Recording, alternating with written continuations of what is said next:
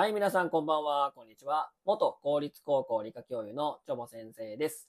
雑談ホームルームということで、私の感じたこと、思ったこと、経験したこと、体験したことをただ雑談のように話す企画となっております。今日のトークテーマはこちらです。ランクル70が欲しいけど、点々点と。まあ、いうお話ですね。皆さん、ランドクルーザーご存知ですかね？トヨタのね、自動車なんですけども、あの、私今ね、えー、乗ってる車、あの、スバルのね、まあ、フォレスターっていう、ね、車なんですけども、おつい先日ですね、まあ、10万キロを超えまして、まあ、そろそろね、まあ、買い替え時かなというふうにね、まあ、感じておるわけなんですよ。まあね、今の車ってね、だから10万キロを超えてもね、まあ、全然走りますし、えー、なんならまあ余裕な感じですし、別にね、どこも悪いところもないんですけども、なんか10万キロを超えると、車買い替えるみたいな感じのね、一つの目安になってません？まあ、それ10万キロ超えましてね。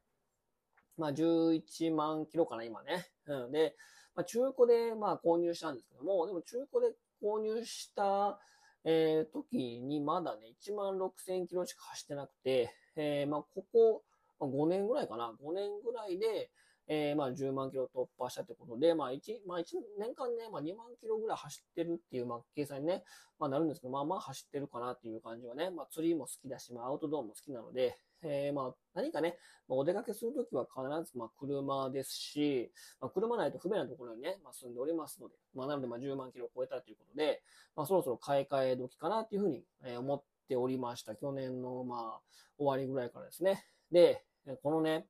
ランクル70が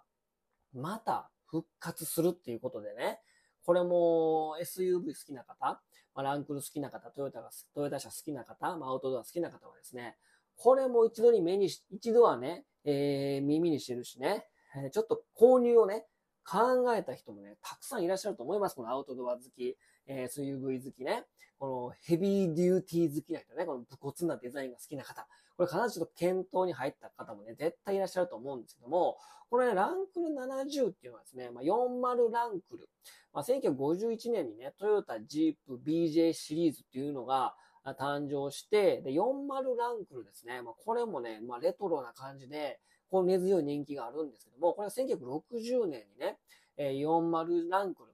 通称40ですね。これが出て、その流れを組むえー、新しい車としてね、70が出たんですね。まあ、そのまで、ね、50とか60とか出てるんだけど、このヘビーデューティー、どこに行っても生きて帰ってくるっていうのが、まあ、コンセプトで、もう武骨な、もう、なんていうかな、まあ、丈夫な車みたいなのを、その系譜をね、こう、あの、引き継いでるわけなんですね。で、70シリーズの版っていうのが、まあ、1984年にね、えー、誕生して、2007年にまあ復刻し、2014年のね、えー、復刻モデル、結構これね、えー、かなり話題になりまして、これも結構人気出たんですけども、この時がね、もう完全にその貨物車あ仕様で、えー、まあ、えーと、1ナンバー登録で、まあ、貨物優先みたいなね、えー、まあ、荷物運ぶ専門で、その、荷物車としてね、1ナンバー登録するみたいな感じだったんだけど、今回はもう乗用車、えー、仕様のまんま、3ナンバーのまんま、えー、復刻すると。なので、復刻、復刻って結構まあ、ね、繰り返しやってるんだけど、2023年の12月ですかね、まあ、復刻版がまた出るということでね、しかもこの継続販売するということで、まあ、限定ではなく、まあ、こう末永くね、えー、まあ一つの選択と、選択肢として、ランクルの選択肢として残すということでね、これ非常に心躍ったんですよ。で、今のね、その車ってね、あんまりデザインかっこよくないじゃないですか。まあ、全ての自動車会社から怒られそうな発言しましたけど、今ね。なんかこう、丸っこくてね、可愛らしいというか、なんかこう、心躍るみたいな車が、なんか少ない気がするんですよね。えー、なんかそういうね、こう心躍るような車がなんかなくて、いや何かというと丸みを帯びてるものなので、まあ、今のその安全、あの、基準から見ると、やっぱりこう四角いカクカクしてると、なんかあんまり適さないのかなということで、四角い車っていうのは少ないですよね。まあ、あの、鈴木のジムニーぐらいしかなかったですよね。で、その中で、そのランクルもね、えー、ランクル200シリーズとか、あとランクルプラドとかも、なんかこう丸みを帯びて、こう昔のカクカクしたね、あの、ザ・ランクルみたいなのが、まあ、消え失せてたっていうかね、ちょっとなんかもうな、なかったじゃないですか。でも、その、ランクル200とか、確かにその、プラドとかね、えー、150シリーズのプラードか、もう、まあ、なんとなくまあ、最新鋭なのかもしんないけど、なんかちょっとちゃうな、みたいな。だから、そのランクル70とか、ランクル60とか、ランクル、うん、80とかね、昔のランクルを、おその、あとラッピングしたりとか、その、なんていうかな、アウトドアのね、あの、ベージュとか、あの、ちょっと薄緑色とかね、そういった感じに、こう、ラッピング塗り替えたりとか、まあ、昔のランクルを未だに愛してるっていう方がね、まあ、それを専用的、専門的に取り入れて、えー、その昔のランクルとかをこう内装を変えたりとか、エンジンとか綺麗にしたりとかして、売ってる専門店とかも、まあ、多い、多いですよね。だから昔のランクル乗り継いでる方って非常に多くてですね、やっぱそれは、あのデザインというか、カクカクしたこの武骨な感じ、このデューティーさが多分受けてるんですよ。だからそれがランクルが好きで、まあ、確かに今のランクルもたくさんね、かっこいいところもあるし、乗ってる方もいらっしゃるんだけど、やっぱりその古いランクルを乗ってる方ってやっぱり多いっちゃ多いですよね。で、その流れをそのまんま引き継いでて、めっちゃかっこいいなと思ったんですよ。カクカクしてるし、えー、でもなんかこう、昔のランクルなんだけど、もう最新鋭の衝突安全とかね、そういったものもくっつけて、これはもう、買うしかないな、みたいな、いうふうにね、もう感じてたんですよ。当時ね。これはもう予約せなあかん、みたいな。うん。で、まあ、正直まあ、あの、まあ、言うとですね、予約も何もしてないから、もう抽抽選だったら確かね、抽選当たった人だけが買えるみたいな。それでも、出荷目処も立ってないし、届くのがまだ全然かからないみたいなね、えー、感じらしいですね、今もね。うんで、でね、ちょっと躊躇したのは、まあ言うて、1984年にそのランクル70シリーズの、まあ、バンが発売されて、まあ言うたらまあ、もう50年ぐらい前の車じゃないですか。基本的に、確かに 3CA の装備あるかもしれないけど、基本的には流れっていうのは、50年前の車をちょっといろいろ改良しながらやってたので、まあ、内装とかも、まあまあその当時みたいな感じなんですよ。まあそれがいいっていう方もね、たくさんいらっしゃると思うんですけど、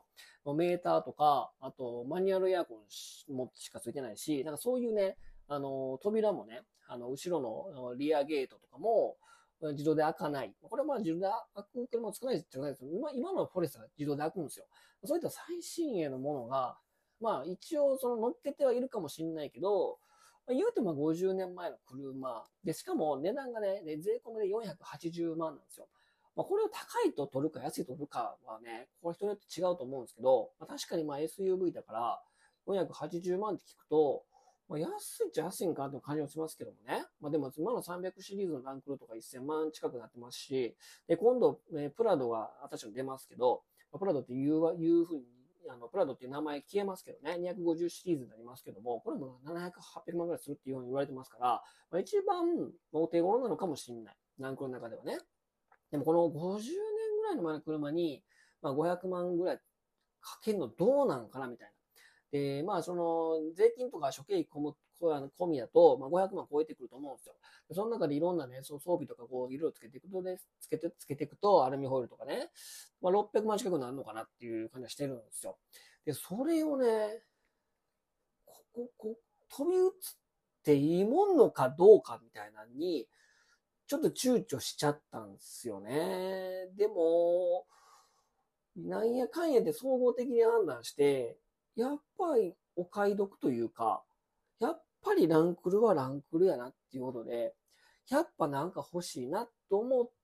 て、調べてみたら、もう3年待ちぐらいらしいですね。もうじ、もう発売されてるんですよ。発売されてるんだけど、もう出荷の目処立ってないみたいな。で、2、3、もう3年以上待ちみたいな。もうなんかもう販売停止してるディーラーもあるらしくて、もう買えへんのですよ。今、トヨタのディーラー行ってね、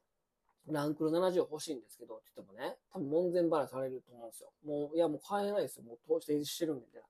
これちょっと失敗したかなっていうふうにね、ちょっと思ってますね。欲しいけど手に入らないみたいな。